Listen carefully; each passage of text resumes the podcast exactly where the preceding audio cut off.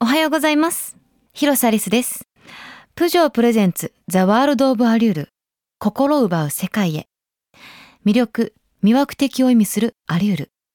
この番組は魅力的なもの心奪われるものをテーマに様々な分野で人を魅了するもの。こと人にフォーカスを当ててその魅力を探していくプログラム。美しい景色や可愛い動物。他にも映画ファッション。アート音楽そしてもちろん素敵な人に心を奪われることもありますよね。今日もそんなお話していきたいと思います。人生を変えてしまうような出会い、稲妻に打たれたような刺激的なひととき。私、広瀬アリスがそんな心奪う世界へご案内します。プジョープレゼンツザワールドオブアリュール心奪う世界へ。プジョーの提供でお送りします。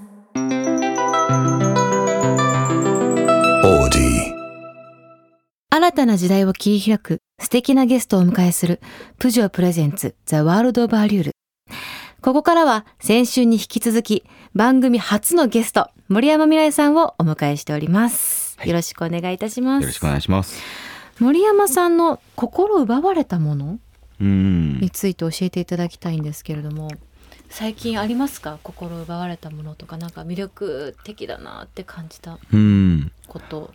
あの人今月頭に行ってたそのバルセロナでまあパフォーマンスしてたんですけど結構時間に余裕もあったんで、はい。まあ時間ある時結構ブラブラしてたんですけど、まあアントニオガウディの建築がバルセロナっていっぱいあるんですよ。アントニオ・ガウディ。あのサグラダ・ファミリアって知ってます？あはい。うん。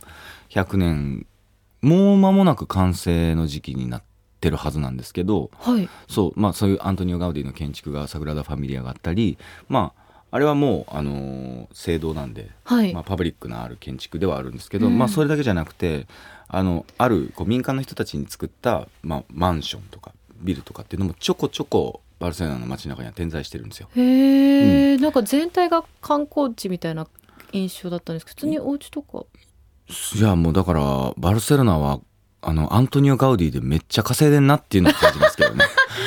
もう全世界からファンがそうそうそうどこそう。を見てもそうみたいなだから感じなんもうですかピカソとガウディとダリとその辺の人らでバルセロナとかスペインはどんだけ金を稼いでんやろって思うぐらいいやもうだから本当はそのサグラダ・ファミリアも行きたかったんですけど、はい。もう人が殺到しまくってるんでなるほど。もう結構行く気が失せてもう鼻から行くの諦めたんですよ。うんだけどまあ他にも建築があるから行ってみたいと思って今回行ったのがカサバトリョっていうそれもまあある、まあ、100年以上前ですね。はい。100年以上前にあるまあその、まあ、ブルジョワというかまあ人のために作った、まあ、マンションアパートメントなんですけど、それをまあ、まあそれもめちゃくちゃ高かったんですよ中を見るだけで。何の話をし始めたのかちょっと分からなくなってきてますけど見学料みたいな見学料もすごい高いっていうか、まあ、その話はいいや。でもいいですねそのガウディとかやっぱ有名じゃないですか、うん話聞いててあガウディかと思ったんですけど、はいはい。その建築が街の至る所にあるってうん。やっぱりまあね、ばそこに住んでる方はもう普通の景色かもしれないですけどね。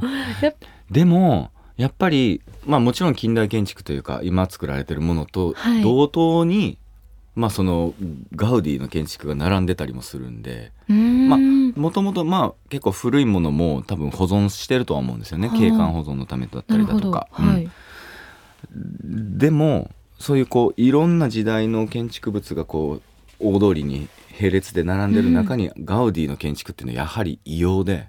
うん、らそのカタカサバートリオっていうのも本当にいやもう一言ではうまく説明できないですけどまあビルなんでビルはい。のための建築物としてその新耐震補強とか耐震補強ってどうなのかな分かんないけどやってるけどやっぱあまりにこう流線とかその柱一つとか、はい。もうドアの取っ手一つ取っても、はい。もう衣装が凝らされすぎていてこんなところに住んでて気が落ち着くかどうかはわからないけど確かに。でももうあまりに全てのものがうーんなんか結構海というか自然物みたいなものをモチーフにしてドアだったりとかステンドグラスだったりだとか壁の模様だったりとかっていう。ちっちゃいものにもちゃんとテーマがあるっていうこと全部あるんですよね。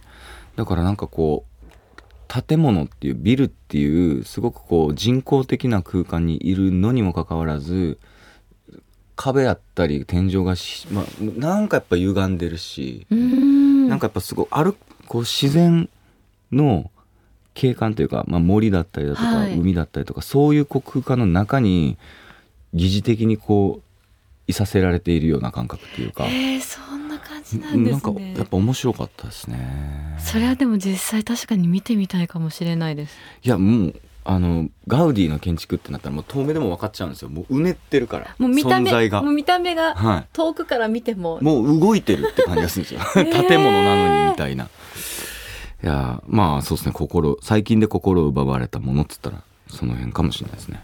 あのじゃあ森山さんが思う、うん。その引きつける惹かれるポイント、とかってありますか？なんかこうそれはその建物以外にあこれいいって思ったものってね。タイプ、タイプ。好きなタイプ好ですよね。タイプね。あなんでしょうね。うーんすごいずるいですけど先聞いてもいいですか？私ですか、うんうんうん。引きつけられるそのタイプ的な。私変だなって思ったら好きですそんなの俺だってそうだわ。なんだ？ね何に変だと思うのかですよね。あーちょっと私は、王道が好きじゃないんですよあんまり。うんうん。だから一番手だと思っている4番手5番手ぐらいのものが好き。いわゆるあるそのあるとしたらってことですよね。一番手みたいなものがあるとしたら,、あるとしたらそこじゃないよ45番目ぐらいが好き、はい。みたいなのが好きなので。どうしてそうなっちゃったんですか？なんでですかね？ね。なんかなんでだろう？でももともとそんなこうみんなが見てるものとかうん。例えば映画とかもそうですけどみんながもうこぞって見た1位のものうん。みたいなものをなんかちょっと天の弱なのかわからないんですけど、見ない。そうですね僕も天の弱っていうのは人からよく言われます。あ本当ですか、はい。一緒ですね。そうなんかねななんだろうな。その一番手じゃないところの魅力っていうのがあるんです私の中で、うん影で支えているとか。うん。一番手が輝くのはこのし4番手5番手があるからなんだよっていうところに魅力感じてうん。好きになっちゃう。なるほど。というわけで。そうですね。というわけで。いやいやいやいや。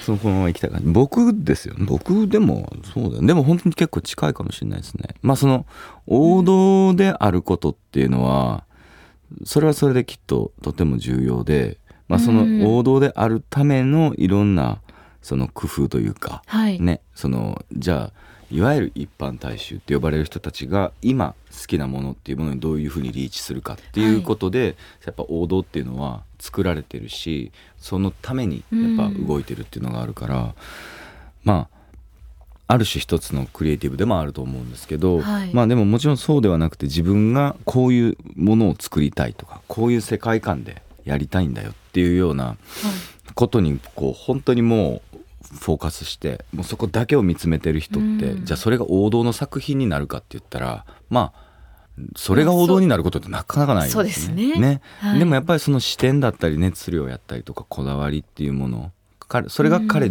彼だったり彼女というその存在自身をやっぱ成立させてたりするっていうやっぱそういうこう姿勢には心打たれますよね、うん。やっぱね。確かにそうですね、うん。なんかこう王道に行く、まあ、結果王道に行った物事、まあ、人うん。があるじゃないですか、うん。でもそこに王道に行くまでの時が好きだったりとか、うん。王道に行っちゃった、ありなんかその時にあった尖ってたものとか、うん。なんかちょっとこうまだこう完成してないうんうん感じがすごい好きだったりなるほど。するんですよね。でもまあある種その王道っていうものがその時々にまあ存在してるからこそそこに対してのカウンターカルチャーとしてうん。うん俺はああじゃねえんだこれがやりてんだみたいなモードにもなるわけじじゃないですか。あそうですね。ね。このあ荒削りな感じが。荒削りな感じがね。もうとにかく王道は嫌なんだと。そうなんです。なんだかなんだかねちょっとって思っちゃって。アリスさんのこだわりが非常によくわかる。すいません聞き出そうとしたのに私が 引き出されました。もうまたぜひ遊びに来てください、はいありがとうございました。ありがとうございました。今週は森山さんにエンディングまでお付き合いいただきます、Audi. 広瀬アリスがお届けしてきました。プジョープレゼンツザワールドオブアリュール。心を奪う世界へ。様々な人の心を奪うものことなどを紹介していくこの番組ですが今回は先週に引き続き俳優でダンサーの森山未来さんをお迎えしました。お疲れ様でした。ありがとうございました。あの多分私1回目の収録より下手くそになってます。緊張しすぎて。でもなんかホスト感がなくてすごいいいですね。なんかそれはいいいいこと。いいことなんだろうかっていう あれもあるかもしれないですけどなんかすごくリラックスしたムードで友達の家でちょっとしゃ喋ってるみたいな感じは。よかったはい。です、僕は楽しかったですけど。はい。いろいろお話もうしていただきました私が。いやいやいや本当にありがとうございます。ありがとうございました。では森山さんの告知ですかね？何かありましたら。そうですね。まあ今ちょっと出せるものとしてあるのは塚本慎也監督映画の、はい。はい。監督の、えっと、最新作で「ほかげ」っていう映画が11月の25日はい。に公開されるんですけれども、はい。その作品に参加しています。はい。試写を見たんですけど素晴らしかったんですよ。はい。まあ、もともと塚本監督の作品は僕好きなんですけれども、あのまあ、自分で出た作品なのに試写見てこんなに面白いって思うことあるかって思っちゃった。んですそうよ。思えるってすごいですね。やっぱそうですよね、はい。試写自分が出てるやつ見てまともに見れないですもんね。見れないです。もう反省会反省会反省会。あー もうダメだ。ダメだ。そうそうそう。これ人に見られるのか映画館で流れるのか。あーってなることが結構多い。ですよね。やっぱはい。自分のこと気になっちゃって作品の評価ができないのがそうですね普通なんですけど。客観的にはそう見えないですね。いや素敵だ。素晴らしかったので。絶対見に行きます。ぜひ見に来てくださ。はい。い。皆さんもチェックしてみてください、はい。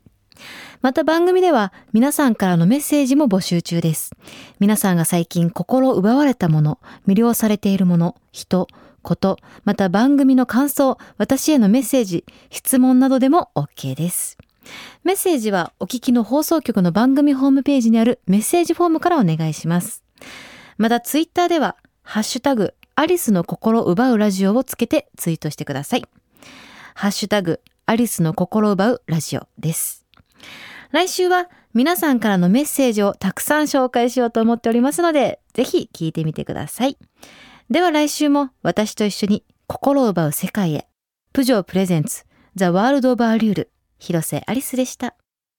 プジョープレゼンツ、ザ・ワールド・オブ・アリュール、心を奪う世界へ。プジョーの提供でお送りしました。